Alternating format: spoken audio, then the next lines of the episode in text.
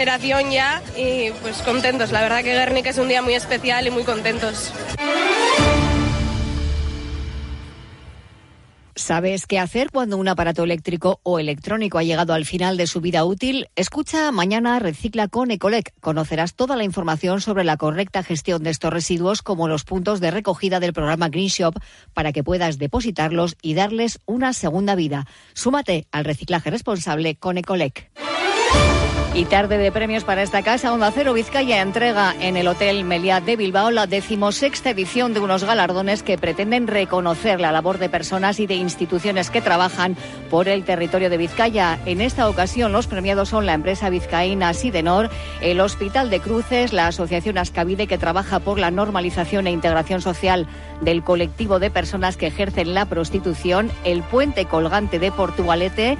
También se premia Enrique Campos por toda una trayectoria profesional al frente del Grupo Nervión, al periodista deportivo Juan Carlos Lachaga y, como no, un homenaje muy especial a nuestro compañero recientemente fallecido Luis Fernando Baranda. Son las 3 menos 20, tiempo ya para Radio Estadio con Roberto Vasco y Arracha León.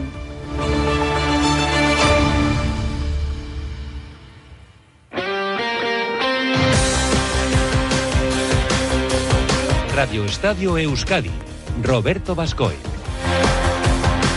Hola, ¿qué tal? Arracha León, saludos y muy buenas tardes. 14 horas 40 minutos, 54, 55, 56 segundos de este lunes 30 de octubre de 2023. A medio camino estamos entre la jornada liguera y la Copa del Rey que se va a desarrollar a lo largo de la semana. De ayer nos quedamos con el punto in extremis que rescató el Athletic en el 97 con el gol de Berenguer. En la prórroga se le escaparon dos puntos a la Real en Vallecas y también en el tiempo de descuento marcó Guevara el gol del Alavés, aunque de poco sirvió ante un Atlético de Madrid muy superior. En segunda, goleada de Leibar al Valladolid para meterse en puestos de ascenso. En descenso está la Moribita tras caer en el En baloncesto, derrotas en ACB para Basconia y Bilbao Basket. En la Liga Femenina ganaron Ideca Euskotren y Lointe Guernica, pero no levanta cabeza Cuchaban Karaski. Y en balonmano sigue intratable el Vidasoa, que se impuso en la difícil cancha de la Naitasuna. Y además en pelota ya conocemos las semifinales del cuatro y medio que jugarán Jaca y Altuna por un lado, Peña y Echeverría por el otro. Aquí, al otro lado del cristal, está Sonia Perendeira pilotando el sonido desde su nave técnica. Muchos temas, 19 minutos por delante. Comenzamos. Esto es Radio Estadio Euskadi.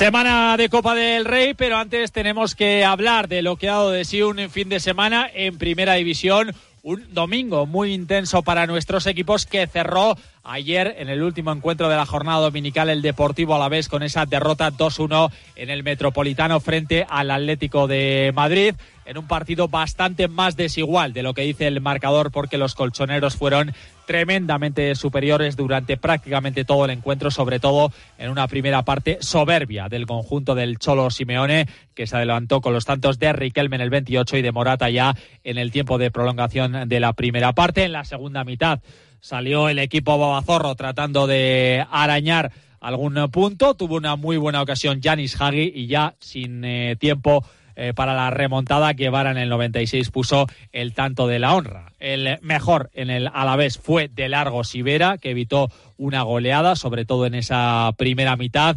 Y posteriormente en rueda de prensa, la verdad es que el técnico del glorioso Luis García Plaza no quería poner ni un pero a la derrota y sobre todo se mostraba muy disgustado con lo que vio de su equipo en la primera mitad. Eh, no sé si son único partido, creo que hay dos partidos. Una primera parte que es lo peor que hacemos en todo el año. Si el Atlético Madrid es bueno, hemos venido aquí a hacerle una autopista. Ya se lo he dicho a ellos en el descanso. Nos está muy mal, muy mal. Mm, no entendía nada, nos ha faltado mucha personalidad, no parecíamos, no sé, eh, que nos ha asustado el escenario, es verdad, joder, que somos el último presupuesto, que historias, pero tenemos que competir mucho mejor. Mm, la primera parte es lo de 11 partidos en los primeros 45 minutos que hemos hecho. Y la segunda, sin embargo, creo que hemos competido otra vez, ha sido el equipo que hemos sido hasta ahora. Una a la vez que tenía tres salidas muy complicadas en eh, la cerámica frente al Villarreal, la de ayer frente al Atlético de Madrid y la de dentro de 15 días en el Camp Nou frente al Barcelona. Por eso el eh, técnico quiere que esta derrota y esta imagen sirva para aprender. El primero yo, como siempre, ¿eh? esto voy al frente con los míos, pero tenemos que volver a estar y ser ese equipo que hasta ahora con el puntaje que llevábamos nos estaba maravillando de cómo estaba jugando y la personalidad que tenía. Hoy nos ha faltado eso y, no hay más. Y los chavales, ten seguro, ¿eh? que el martes están apretando otra vez para entrenar, para preparar la Copa y preparar el partido de Almería. Es un grupo fenomenal y hoy, pues a lo mejor, lo que digo, pues que los futbolistas hechos, los futbolistas, nosotros nos, nos está costando y tienen que ir ahí, tienen que ir a más. Y es que el equipo tiene cita copera el jueves en la condomina frente al Deportivo Murcia, pero sobre todo un partido muy importante el domingo frente al Almería, que todavía no conoce el eh, triunfo. Llega a Vitoria como colista, pero los babazorros acumulan ya siete jornadas sin ganar. García Plaza hablaba del calendario. Todavía no hemos estado en deceso, pero si alguna vez estamos, que no pasa nada. O sea, igual que el año pasado no podíamos caer de los cuatro o cinco primeros, porque teníamos presupuesto para estar entre los cuatro o cinco primeros. Este año, cada jornada que estemos por encima de los tres últimos es una delicia para nosotros. Es que creo que tenemos que coger ese concepto. Entonces vamos a seguir peleando y no va a ser muy largo. Y, y, a lo mejor nos hagamos en la última jornada, pues, pues tiene que ser así. Hay que pelear cada partido y seguir y seguir y seguir. No hay más. El partido contra Almería es importantísimo. Queda muchísimo, muchísimo, muchísimo. Verá que después vamos contra el Barcelona fuera. Y creo que lo enlazas por ahí. ¿Vale? Pero, pero no hay más. Hay que pelearlo y está. No hay más. Yo creo que el equipo va a estar bien, ¿no? Otra vez. Y por cierto, noticia de hace un ratito, finalmente habrá juicio contra Dimitri Peterman, contra su en aquel momento esposa Milanendra y su vicepresidente José Nereo del 8, del 8 perdón, al 12 de abril en Vitoria por todas las barrabasadas y todo el dinero que robaron y expoliaron aquí en, en Gasteiz. Esto en cuanto al Alavés, eh, conocemos la última hora del Atlético, Lagor Cacitores, Arrachaldeón. Hola, ¿qué tal, Roberto? Muy buenas. Que empató a dos ayer ante el Valencia en Samamés gracias a un gol in extremis ahí de Berenguer sobre la bocina. Sí, que hacía justicia, yo creo que lo vio, a lo que se vio en el terreno de juego de un partido que fue loco desde el inicio y hasta el final del mismo, con los ocho o siete minutos largos de alargue que dio el colegiado Figueroa Vázquez. Un partido que, Robert, ya en los primeros minutos parecía que se estaba jugando los últimos del encuentro porque estaba completamente roto de fútbol ofensivo por parte de ambos conjuntos, con muchas imprecisiones, todo hay que decirlo, con también dos eh, actuaciones soberbias en las porterías de Unai Simón por parte del Atlético, el cancerbero internacional del conjunto rojiblanco y también del georgiano Mamardasville en la portería del Valencia. Y fíjate que el Atlético hizo lo más difícil, adelantarse en el marcador. Lo consiguió en la primera parte con un golazo de Oscar de Marcos, el primero que marca esta temporada el lateral de la Guardia, que ayer ejerció además de capitán del conjunto rojiblanco. En la segunda parte tuvo opciones al comienzo del Atlético de haber ampliado esa renta, pero una volea espectacular de Dani García se estrelló en el travesaño en la portería de Mamardasville y después llegaron los goles del Valencia que llegaron muy juntitos en el tiempo, en el 17 Fran Pérez y en el 24 Hugo Duro para dar la remontada momentánea al conjunto del Pipo Baraja. Eh, fue un golpe muy duro para el Athletic que tardó en reaccionar, pero que tuvo ese arreón final que suele ser habitual en Samamés, expoliado por eh, su afición y consiguió ese tanto en el 97 de Berenguer de cabeza, después de un buen centro de Iñaki Williams, también uno de los destacados del partido en el conjunto rojiblanco. Un punto que salva el Al final del mismo y que entendía Ernesto Valverde al término del encuentro que había sido un resultado justo. Lo considero justo porque ellos han tenido ocasiones, nosotros también. Eh, ha habido momentos en los que nosotros hemos podido desequilibrar a nuestro favor y ha habido momentos en los que ellos también, bueno, de hecho lo han, lo han hecho. Entonces, podría decir que es, que es justo. Hombre, ellos estarán peor porque pensarán que se les ha escapado a última hora, pero realmente nosotros estábamos empujando y estábamos llegando con situaciones de bastante claridad y eso porque lo ha estado muy bien. Desde luego, si estamos jugando en primera división, no podemos pretender que todos los partidos los dominemos de cabo a rabo. Es verdad que a veces lo hemos hecho y hemos generado muchas situaciones de gol y sin embargo no hemos ganado y sin embargo no hemos metido ningún gol. Pues ahora nos vamos a lamentar porque hemos marcado en el último minuto y vamos a estar contentos.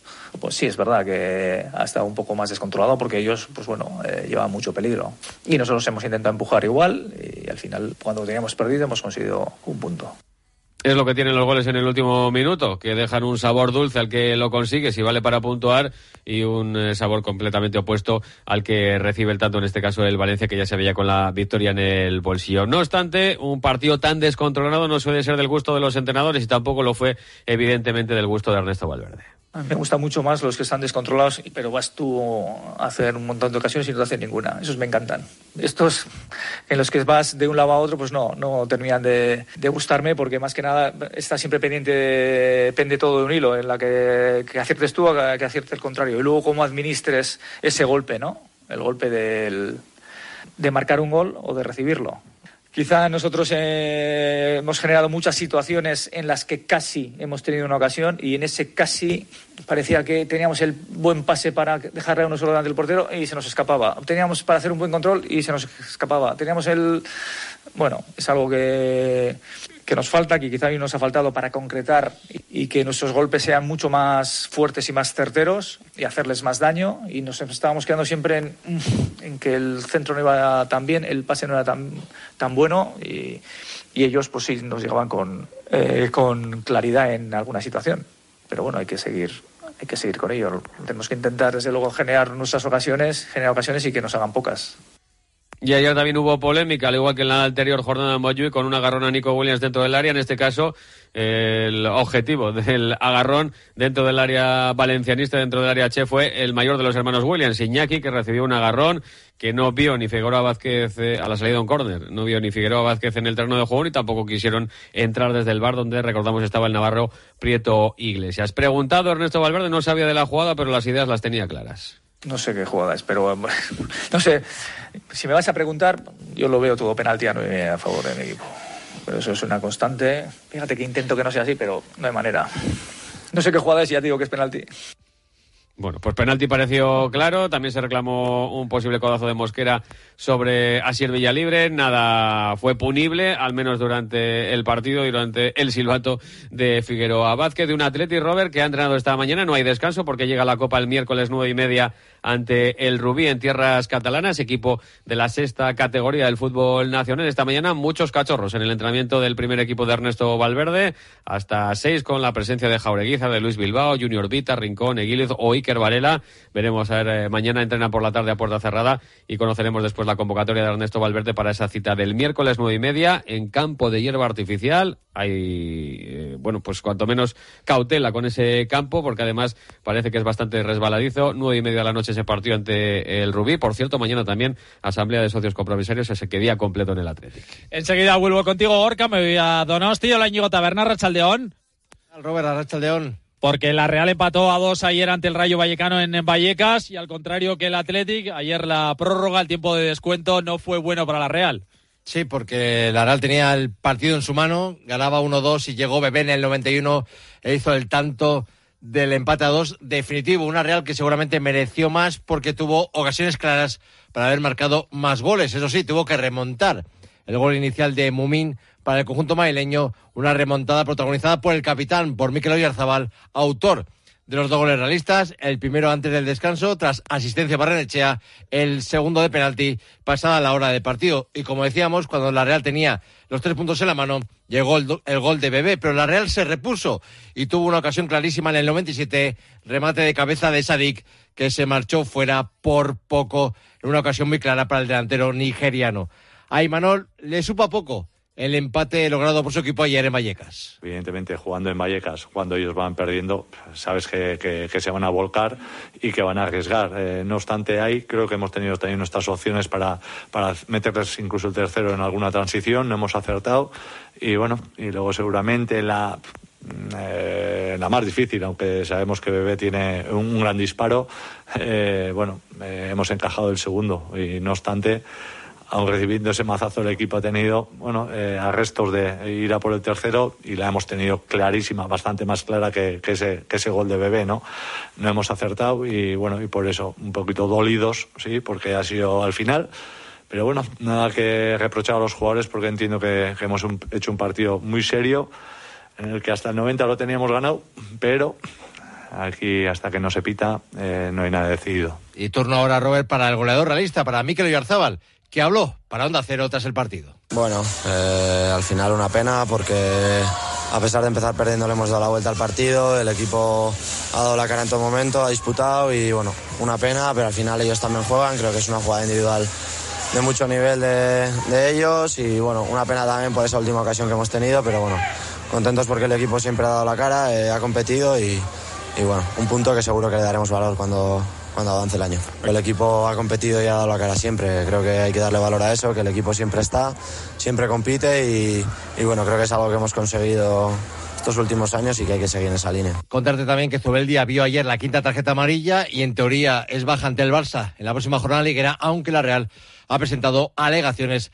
a esta tarjeta. Y el equipo que ha entrenado este mediodía, pensando en su debut en la Copa, jugará el miércoles seis y media contra el Buñol de la Territorial Valenciana. El partido se va a jugar en el campo del Requena, que es de hierba artificial. Y recordamos cómo va el trofeo Duche ya. Estamos recibiendo votos del partido de ayer. Los eh, actualizaremos mañana la clasificación, sin contar estos votos, como decimos, 45 para Cubo, 45 para Remiro, 44 para Bryce Méndez, trofeo Duche ya, donde premiamos al mejor jugador de la Real Sociedad de la temporada. En Duche ya son especialistas en cambiar tu bañera por un plato de ducha en tan solo una jornada de trabajo. Tienes que llamarles al 943 44 46 60 o visitar su página web duchaya.com. Pues más que ducha Íñigo, lo que le pegó el Eibar al Valladolid fue un baño en Ipurúa y ya ocupa puestos de ascenso directo a Primera División. Y es que con la del viernes son siete victorias, eh, Robert, en las últimas ocho jornadas para el Eibar y hay que sumarles además, hay que sumar esas victorias, un empate. El Eibar está en su mejor momento de la temporada de largo. 5 a 1 al Valladolid, en la primera parte 2-0, ese resultado fue con el que se llegó al descanso. Goles de Akechi Bautista. En la segunda parte marcaron Stoikov, Kwasmi y Ragmani. Joseba Echeverría, pues eso, eh, decía que su equipo había jugado muy bien. Ha sido un partido redondo. Eh, sabiendo encima que el Valladolid tiene un gran equipo, sabíamos que, bueno, que nos podían eh, apretar altos. Creo que que hemos sabido leer muy bien lo que el partido necesitaba. Hemos sido al principio muy profundos con Stoikov y Bautista. Creo que la posición también de Tejero y, Ríos hacía que además de, largos eh, pudieran ser anchos y luego ya a partir de ahí hemos encontrado juego interior con Mateus, con, con Mario, con Ager y la verdad es que ha sido una gozada ver, ver a Leibar. Un Eibar eh, Robert que debuta mañana en la Copa, 9 de la noche, en el Francisco Artés en Murcia contra el Lorca Deportiva. Gracias Íñigo, peor le van las cosas a la Morevieta Gorka porque a domicilio sufrió una nueva derrota en Elda. Sí, y no es noticia, ¿eh? son siete, la... digo que no es noticia, que son siete ya las jornadas sin ganar y que solo ha sumado un punto de 21 posibles a domicilio. El equipo de Aritz Mújica, solo el Burgos, que no ha sumado todavía lejos de su estadio, tiene peores números que los azules. Ayer volvieron a, repetir, el sábado, mejor dicho, en Elda y ante un rival directo por la permanencia, como es el Elden, se volvieron a repetir los mismos errores, los fallos en ambas áreas y lamentaba Aritz Mújica la falta de pegada de los suyos. Creo que, hemos, hemos estado acercándonos mucho a área del rival, tanto en la primera parte como en la segunda, pero no, no hemos sabido terminar las ocasiones que hemos tenido y, los detalles han estado pues en el área, ¿no? Ellos eh, han hecho una buena jugada en un saque de banda en el que han rematado bien, eh, ha sido un golazo y luego pues el penalti, ¿no? Que bueno, pues, un córner pues una mano un poco así dudosa o en estos momentos como está el bar y eso, ¿no? Pues, pues ha sido penalti y, a seguir, no nos queda otra que seguir. Dentro de la mala racha de siete jornadas sin ganar, lo mejor, Robert, es que el equipo está a solo tres puntos de los puestos de permanencia y que el próximo domingo tiene a las cuatro y cuarto en Lezama un partido ante otro rival directo que también ocupó puestos de descenso como es con la Sociedad Deportiva Huesca. El equipo ha entrenado esta mañana, descansará mañana martes, no tiene copa porque entrará en la siguiente ronda después de acabar campeón de la primera red la pasada temporada y para el encuentro del domingo ante el Huesca recuperará a Alex Carbonel tras cumplir partido de sanción a Sintonía de baloncesto, mala jornada en ACB, derrota de Bilbao Basket en la prórroga 93-94 frente al Tenerife y de Basconia 85-68 en Andorra. Prácticamente a seis jugadores tuvo ayer Joan Peñarroya, que está viviendo sus últimas horas como entrenador vasconista. A lo largo de la tarde o mañana será anunciada su destitución y la llegada de Dusko Ivanovic, que se estrenará en el cargo el próximo viernes frente al Partizan de Belgrado en el Fernando Buesarena. Increíble la situación que está viviendo Peñarroya. Ayer no sabía nada. No, yo no sé nada. ¿Nadie te ha comunicado nada por parte del club? No he hablado con nadie. Llevamos una semana ocupando portadas y haciendo la misma pregunta y yo te vuelvo a repetir lo mismo. Yo no sé absolutamente nada. Yo, no, no, no, es que, es que no, no, puedo avanzar una cosa que no sé si va a pasar. Que la dais todos por hecho. Mm, tendré vuestras fuentes, pero yo que estoy dentro, yo no sé absolutamente nada. Yo ahora me voy a Barcelona, mm, intentar animar a los chicos que están hechos polvo. Eh, mentalmente y físicamente. Las palabras de Joan Peñarroya en la Liga Femenina. Victoria para Edio y Causco Tren 82-76 frente a Gran Canaria. Derrota de Cuchaban Karaski que sigue sin conocer la victoria 68-71 frente a Ensino. Ganó Lointe Guernica 55-66 al eh, Jairis. Escuchamos al eh, técnico de Lointe Guernica, Lucas Fernández, satisfecho. Eh, la sensación de un trabajo eh, colectivo donde todo el mundo eh, ha ido sumando y donde hemos sido capaces de, de, bueno, perseverar y, mantener al rival siempre en unos términos de anotación que sabíamos que, que nosotras nos daba la posibilidad de competir y bueno, y contentas de sumar una victoria más. En, balomano, en balonmano, victoria del Vidasoa 20-24 ante la Naitasuna y en pelota Peña es el último pelotario en clasificarse para las semifinales del 4 y medio tras derrotar ayer a Artola por 22-20. Confirmadas las sedes de las semifinales. El sábado en Vitoria, Peña contra Echeverría. El domingo en Eibar, Altuna frente a Jaca. Les esperamos mañana 3 menos 20 Radio Estadio Euskadi. Disfruten de la tarde. Adiós. Son las 3 de la tarde y las 2 en Canarias.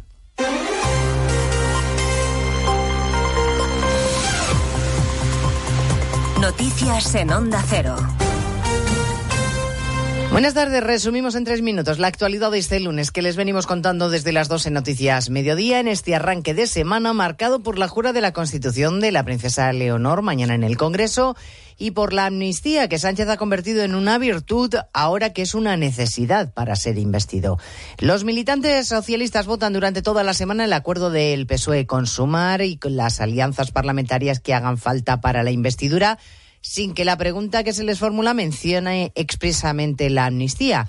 Mientras en Moncloa se repite como un mantra el estribillo que justifica el perdón, el estribillo que ha entonado la portavoz Isabel Rodríguez que hay que seguir avanzando. Queremos seguir avanzando hacia eh, culminar y dar por cerrado ese momento que eh, pues eh, fue un momento terrible para todos los españoles, para todas las españolas y por supuesto también para todos los catalanes y para todas las catalanas. A esos militantes que van a votar, Sánchez les ha enviado una carta en la que pide apoyar la amnistía porque es el camino correcto y dice que el tiempo le dará la razón. La, la presidenta de la Comunidad de Madrid, olvidar delitos solo para mantenerse en el poder, le parece un sinsentido, un atropello, como dice, propio de un tirano. Tendrá un proyecto de, go de, gobierno, pero lo que tenga que ser de España lo tendrán que decir todos los españoles.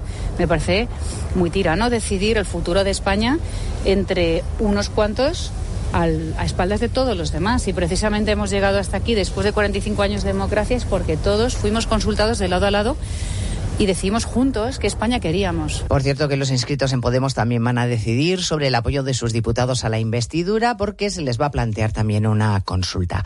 Ha habido Consejo de Ministros hoy lunes porque mañana el Gobierno participa en el acto solemne de la jura de la Constitución de la princesa Leonor. Todo el Gobierno menos algunos ministros como Irene Montero, Ione Belarra y Alberto Garzón, que han dicho que no van. Una falta clara de respeto democrático para el presidente de Castilla-La Mancha, García Paje. Que aunque haya algunos que mañana van a faltar al respeto a la democracia y a la Constitución, unos serán republicanos y otros serán monárquicos, pero la realidad es que España no ha conocido cuarenta y tantos años mejores que estos. En Oriente Próximo se complican las cosas. Los tanques israelíes avanzan hacia la ciudad de Gaza, la principal de la franja. Las fuerzas israelíes ordenan la evacuación de los hospitales porque va a haber bombardeos, pero es imposible evacuar un hospital repleto de enfermos. Además, Israel